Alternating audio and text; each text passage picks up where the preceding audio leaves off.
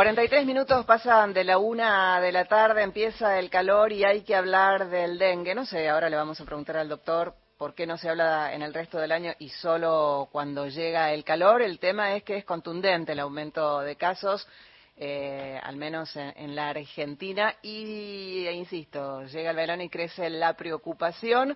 Estamos ya mismo en contacto con el doctor Hugo Pizzi, médico epidemiólogo. Hugo, buenas tardes, doctor. Jorge y Carla la saludan.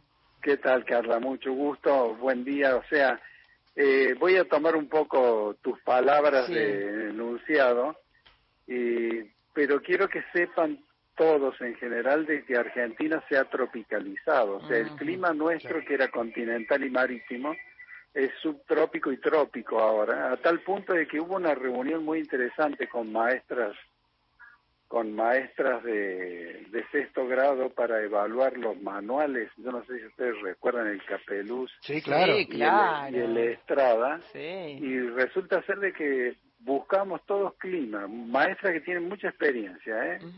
Y eran libros que nos decían que las isoyetas, isobaras e isotermas correspondían al clima continental y marítimo. O sea, Argentina es otra.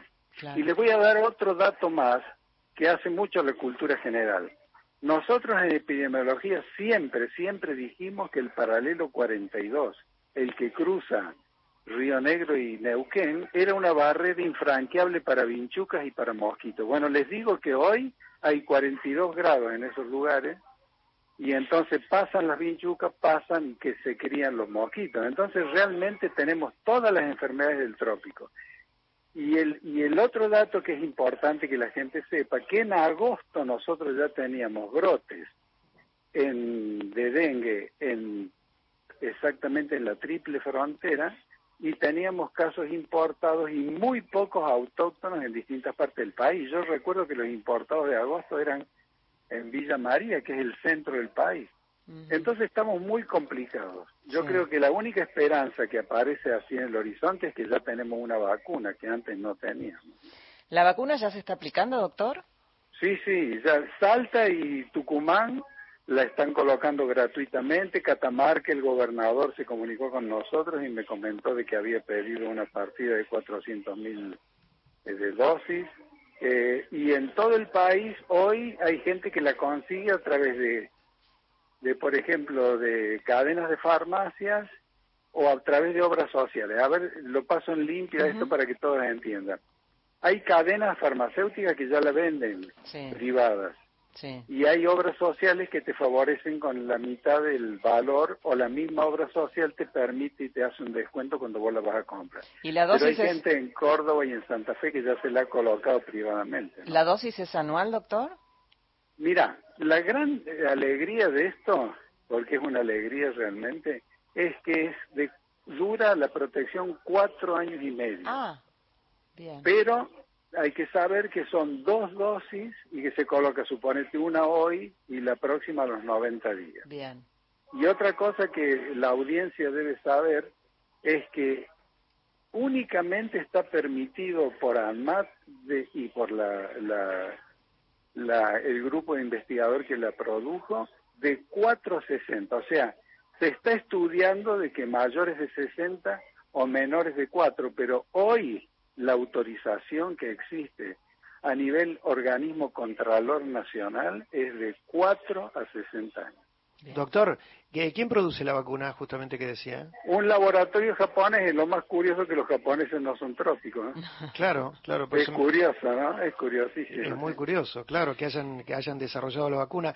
Y estamos frente a la posibilidad, eh, eh, me preguntaba a partir de lo que decía del cambio climático y cómo había afectado a la Argentina, y teniendo en cuenta lo que había pasado en Brasil no hace mucho, con estas temperaturas, con estas sensaciones térmicas por encima de los, de los 50 grados, ¿estamos en presencia, de, o, digamos en la primera parte, de lo que puede llegar a ser un salto muy fuerte en la cantidad de gente afectada por dengue en relación al año pasado, por ejemplo? Sí, sí, absolutamente, porque se están dando todas las, las situaciones. La primera, la presencia de, un artropo, que es el que lo transmite este mosquito Aedes aegypti, que la traducción del griego quiere decir el desagradable de Egipto, ah. porque fue descubierto en Egipto allá por el 1800, eh, está lleno. Y antes nosotros no lo teníamos. Fíjense ustedes que la última gran epidemia que tuvimos de algo transmitido por este mosquito fue en la, en la presidencia de Sarmiento, en el año 1871, por ahí, un poquito más, eh, que venían los soldados de la guerra de la Triple Alianza y murieron más de 20.000 personas en Buenos Aires y no había forma de poder llevarlos al cementerio porque los cementerios no Frente a la iglesia de Pilar estaban todos los cadáveres acumulados. Entonces Sarmiento lo llama a Avellaneda y le dice, por favor, era el ministro plenipotenciario, le dice, por favor hay que hacer un nuevo cementerio. Y Avellaneda consigue y le dice, tengo 80 hectáreas detrás de la chacrita de los jesuitas, de ahí vino chacrita, chacarita, la deformación con el tiempo, y ese es el origen del cementerio de la chacarita, donde se dispusieron todos los cadáveres de la fiebre amarilla transmitido por ese mosquito. Doctor, ¿Por qué este mosquito, perdón, transmite fiebre amarilla, zika, chikungunya y dengue? Las cuatro cosas. Pero la vacuna es solamente contra el dengue únicamente contra el dengue, que es lo que hoy al mundo lo tiene arrodillado. Claro. Si vos buscas un planiferio y lo mirás, a ver que de Ecuador para arriba, Ecuador para abajo, está todo teñido por dengue. Doctor, ¿qué, a, qué síntomas debemos estar alertas para consultar si tenemos dengue o no? El dengue en general da cuadros dolorosos intensísimos, por eso en el Caribe le llaman la enfermedad rompe huesos o quebranta huesos, porque es un dolor muy intenso en articulaciones, fiebre, dolores de cabeza, tendencia a la hemorragia, ya sea en, la, en las encías o en, o en, o en, los, en los ojos, de ahí de que nunca dar aspirina cuando uno tiene este tipo de, de, síntomas porque puede ser contraproducente. Eh, y hay veces que puede ser asintomático o, parecer como un, un, cuadro gripal pasajero. Pero ¿dónde está el problema, Carlos? ¿Dónde? que es la única enfermedad que es al revés de todas las otras. A ver si la gente me puede entender. Si yo tuve sarampión de chico, nunca más voy a tener sarampión. Pero si a mí me picó un mosquito y yo tuve dengue, estoy en peores condiciones que si no hubiera tenido. ¿Por qué? Porque el dengue es un solo virus con cuatro disfraces. O sea, este año viene uno y me pone el serotipo 1. Y me quedan unos anticuerpos dando vuelta, aunque yo mejore inmediatamente. Viene el año que viene otro mosquito y me pone el serotipo 2 y hago un cuadro gravísimo hemorrágico que evidentemente es por la segunda picadura. Entonces, a ese grupo que ya tiene dengue, son casi 200.000 personas, que ya lo tuvo desde la epidemia de Tartagal en el 1997 hasta Chaco, Catamarca y demás, a ese grupo tenemos que cubrir en primer lugar. Claro, porque además ese grupo eh, siendo, está mucho más expuesto, es mucho más sensible.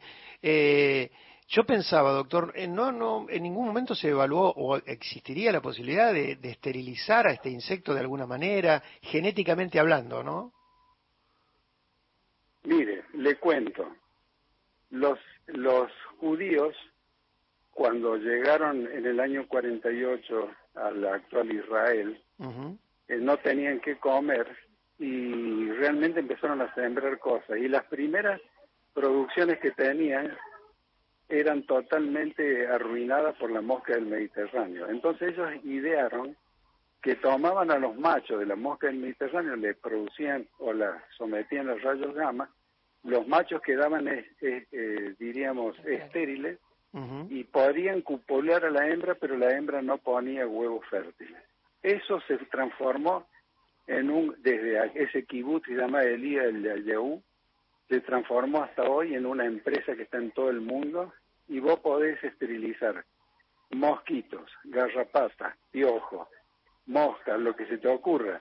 Entonces la idea y los países exitosos son los que esterilizan los mosquitos machos, porque el macho queda con, con, con la pulsión de la cópula, la busca desesperadamente a la hembra, cópula, pero la hembra no, no, no queda grávida. No sé si me captan el concepto. Sí, claro. lo, que yo pienso... sí. pero quiero contar una curiosidad. En las Islas Caimán no hay un solo mosquito. Y las grandes propagandas son nadie que venga a depositar va a tener el disgusto de encontrarse con un mosquito. ¿Escuchan? Sí, sí, sí, sí. Realmente increíble, ¿no? Pero ¿cómo, ¿cómo hacen para que nadie incomode a nadie? Ahora yo digo, a nivel estatal, ¿no? A, nivel em, eh, iniciativa del Estado, es mucho más conveniente económicamente entonces generar un proyecto de esterilización del mosquito macho a tener que todos los años estar vacunando, ¿o no? No solo eso, sino de que hay que seguir, que hay que seguir eh, tirando insecticidas, que hay que seguir eh, teniendo una serie de recaudos que se podrían evitar. Hay muchas experiencias cercanas. Hay Piricicaba en Brasil, acá en cerca nuestro, una ciudad de 400.000 habitantes, dos ciudades grandes de, de Bahía y muchas más han, han hecho la experiencia con muy buenos resultados. Yo creo que todas todas las cuestiones tendientes a controlarlo, todas las herramientas son fundamentales y tenemos que defendernos. Ahora no puede ser de que nos amedrente una cosa tan pequeña, o sea, ahora tenemos forma, hay que limpiar el patio, hay que poner... A, eso iba, doctor, el, eh, el, término que a partir de esto se hizo famoso, ¿no? Ya desde hace años, descacharrar. ¿Qué tenemos que tener en cuenta y qué tenemos que hacer todos los días, cada una y cada uno en su casa? Yo creo que el patio tiene que estar limpio. Hoy en día hay una, una tela que es una tela plástica accesible, barata, maleable que las señoras le ponen en cada extremo de la ventana, le ponen un, un abrojo, le puede poner ahí, no entra nadie. Y después hay que empezar a usar los tules en las cunas. Sí. Y fíjese que en el norte, que nosotros vamos siempre por campañas y demás, hasta los matrimonios volvieron al tul como nuestros abuelos. Sí. O sea que yo creo que tenemos todo a favor, pero no logramos eh, inculcar a la gente adecuadamente como para que puedan defenderse, pero nunca, yo hace poco tiempo en el Día de la Nación me pidieron un artículo sobre el tema y me cambiaron el título y realmente el, cambio de título fue fantástico, pusieron el mosquito que nos tiene en vilo. No puede ser de que un mosquito nos tenga en vilo. Claro. Doctor, y en cuanto a, y por mi parte ya la última, en cuanto a los este, repelentes, eh, todos sirven, hay que leer, porque hay algunos que son mucho más accesibles que otros, cada cuánto hay que, eh, hay que eh, ponérselo, sirve para todas las edades. El repelente es, un, es una muy buena herramienta siempre y cuando respete lo que dice el fabricante. Si el fabricante te dice cuatro horas, tenés la seguridad que te pican en la hora cinco. Hay que fijar, si la gente, no, pero es que es así. Hemos tenido accidentes con gente. Hay que hacer como hacen las señoritas y señoras. Cuando se ponen, y que son muy minuciosas con esto, cuando se pone el protector solar, que nunca se olvidan cuando hay que reponerlo, bueno, hay que poner la misma la misma intensidad. A leer las instrucciones y hacer lo que dice ahí. ¿Y este es un mosquito, el mosquito de esta generación es más resistente que los anteriores, doctor?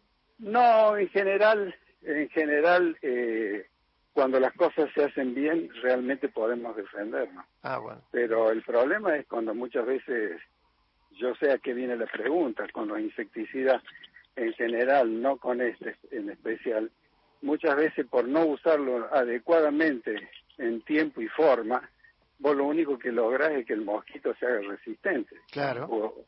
Entonces, cuando uno sabe usarlo, y lo usa bien, jamás va a tener un problema. Bien. Perfecto. Doctor, muchísimas gracias. A sus órdenes, un saludo cariñoso. No, una, una sola cosa, doctor. que ¿Y la vacunación acá, en, Buenos Aires y en... Eh, o sea, depende de, de la voluntad de cada uno? Hoy sí, un colega de ustedes, un gran colega de ustedes, muy respetado, eh, el otro día me contó que fue y que compró su primera dosis, que le costó 37.500 pesos. Y ahora dentro de 90 días va a recoger. Pero háganlo por la obra social, hay descuentos. Ahí está. Bueno, muy, bien, muy bien. Muchísimas gracias, doctor. Hasta pronto. Que tenga una buena semana. Era el médico epidemiólogo, doctor Hugo